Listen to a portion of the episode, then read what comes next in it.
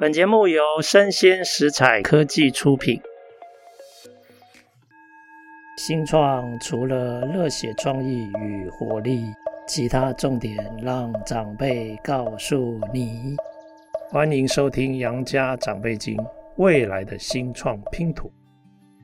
大家好，这是《杨家长辈经》。那我们今天的趋势讲讲，我想来谈一下最近这个台积电到美国投资设厂的整个产业政策。哦，那很多人把台积电到美国投资当成是一种去台化。哦，这个字眼我一直觉得很奇怪哦，不是很能够理解哈。那我觉得回到源头，我们还是来谈一下，就是说美国的整体的战略。哦，它的源头跟核心到底是什么？其实美国的整体的产业的战略，哈，如果我们用一个字来形容的话，我应该会挑所谓的在地制造。我们讲 onshore 的 manufacturing，OK，那其实这样的这种在地制造啊，在美国它有几个面向的意义啊。第一个当然是安全的考量。因为以半导体来说，其实台积电它的晶圆代工在国际供应链上是举足轻重的。可是它现在有一个很大的问题，就地理位置上，它太靠近中国了。那现在因为是美中的二元化对峙，所以对美国来讲，要确保供应链的韧性以及安全，半导体的这个部分。特别是台积电的晶圆代工太靠近中国，对他们来讲是有安全的顾虑。所以因为这个原因，他会希望有一部分的晶圆代工可以转到美国来。OK，那这个我觉得是合理哦。所以也不能说它是去台化，它事实上是要确保半导体的供应链，整个产业链必须要安全，然后有一定的韧性。那第二个考量的话，很多人会讲到说经济就是产经面的这种考量。我个人倒觉得它更像是一个政经混合的一个思考。怎么说？因为啊，如果能够在地制造的话，美国觉得诶，这个符合 Select USA，就是选择美国。那事实上，它有机会可以繁荣在地的经济，增加就业的这个机会哈。不过，我觉得这样的这种主张，其实从另一个角度来讲，它也是在政治上是受欢迎的。也就是说，这是一个同样受欢迎的政治主张。那如果我们回到说纯经济产业的这种发展面向来讲，哈，我们其实经济学对这一类的这种产业迁移啊，跟整个所谓的。国际产业分工，哈，我们的看法大概是这样的，哈。现在，如果我们把整个科技的高端的制造或甚至研发，我们把它串联在一起，其实会有一种所谓创新的外溢的效果。怎么说？其实有很多这种研发跟制造，如果它更靠近，比如说，其实台积电它本身。是高端的这个制造，可是研发创新的资源，美国很雄厚。这两个场域如果接近的话，通常理论上、逻辑上会有更好的协同，会更有利于这个彼此在研发创新跟制造的这种协同。那有很多的实证的数据跟资料也都显示，哈。如果把这一类的研发跟制造把它结合在一起啊，我们发现其实研发之后衍生的专利，或者专利被产业引用的这种相关性，事实上确实大幅提高。可是从另外一个角度来讲，移出去的这个制造，比如说台湾，对台湾来讲，台积电有一部分的这种生产，它变成我们的离岸制造。那它确实有可能离岸的那个部分的研发，比如说专利的这个产出，它会发生在美国。但是我们也看过哈，这一类的发展，其实在我们以前资讯下游产品跑到中国大陆去的时候，虽然移出去的这个相关的领域的专利啊数虽然有所减少，但是其实周边的相关的专利数却有所增长。其实这个变成是一个产业分工，也就是说跨境产业分工的一种可能性。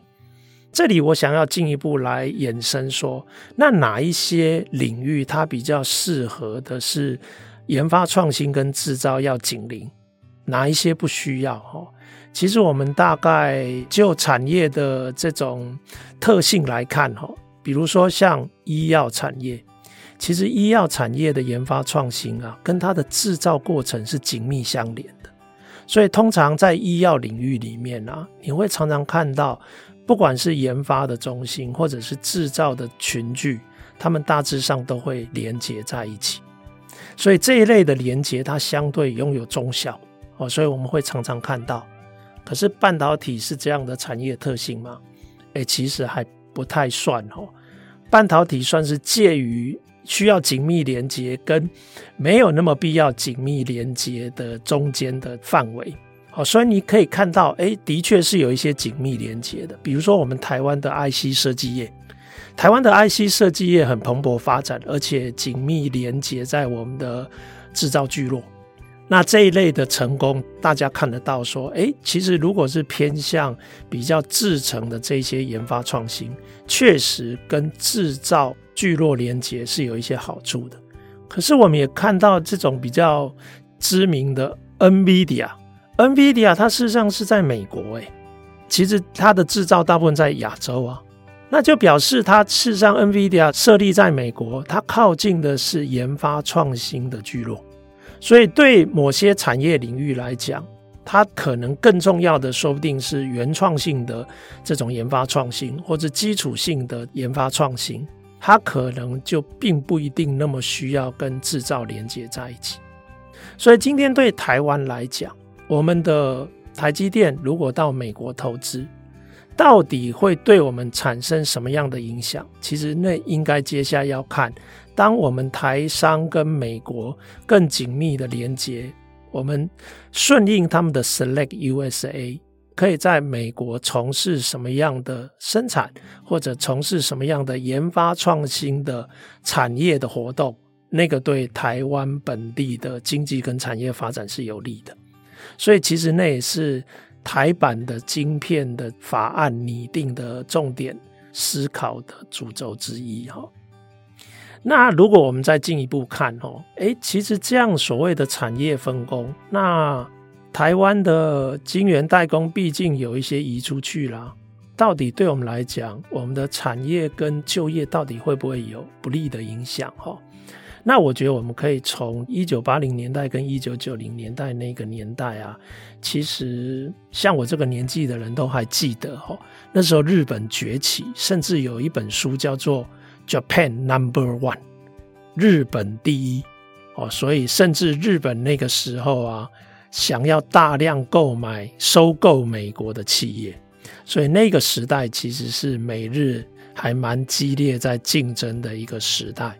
所以到后来，美国的策略它迫使日元大幅升值，那因此创造了或者说改变了这样的竞争的态势哈。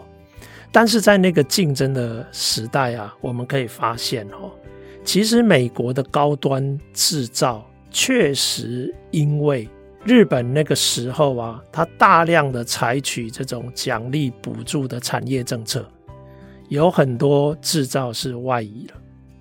可是啊，你会发现，哎，其实塞翁失马焉知非福，在同样的这个发展的过程中，你会发现，美国的高端制造虽然有一些外移。但是美国在软体跟服务的这个产业却大幅的增长，也就是说有更多的人才跟资源移到软体、移到服务的这个部门，结果反而诶，日本那个时候的政策太过聚焦在设计硬体制造的这种产业优势，结果在同一个时段你就开始发觉，诶，它的软体产业跟美国的差距反而慢慢在加大。所以我要讲的是啊，其实产业政策啊，有点像是双面刃，有取就有舍。你如果用政府的政策引导产业的发展，那其实资源被你引导了之后，其他的产业得到资源的机会，它会相对受限。所以，到底产业政策是不是一个非常好的确保经济发展跟就业的这种手段？哦，其实目前看起来，一般我们经济学界的观点是认为有得有失。啊，当然，因为现在。整体的景气不是很理想，再加上 COVID-19 前后，其实跨境的这种白领工作者的迁移啊，也显著的受限。所以，美国现在为什么它的劳动市场，它的工资涨得这么凶？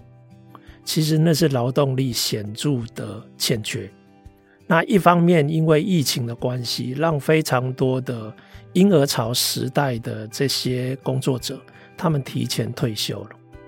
然后，甚至有些女性，其实她现在因为疫情的关系，退出劳动市场之后，也不一定会全部都回来。然后，更重要的是，边境的管制，让美国非常倚重的这种外来的知识移民或知识移工。他们明显的减少，所以如果这样的这种处境还是不变的话，其实有可能为了追求更充沛的白领工作者，其实离岸生产会变成是不得不为的一个趋势。哦，所以我们今天要回过头来看，说我们台湾其实以晶圆代工对外到美国去投资生产。到底它是不是一种去台化？哈，我个人是完全不用这样的语汇哈。我觉得我们站在美国的产业的政策的核心思维来看，我觉得它最主要就是安全的考量，以及经济跟政治的一些考量在内。啊，那这个部分提供大家参考。可是因为现在哈是这个。二元化对立的时代，吼，目前美中的对峙，可是在美国的阵营里面，却还有欧盟。那现在欧盟因为整个二元化的对立啊，中俄是同一个联盟，然后美欧是同一个联盟，所以现在哈，美国的这个策略啊，到底欧盟怎么看待？我觉得也不得不关注。哦，其实整个。二元化对峙可以说是所谓的自由民主制度的经济体对抗专制的这个经济体。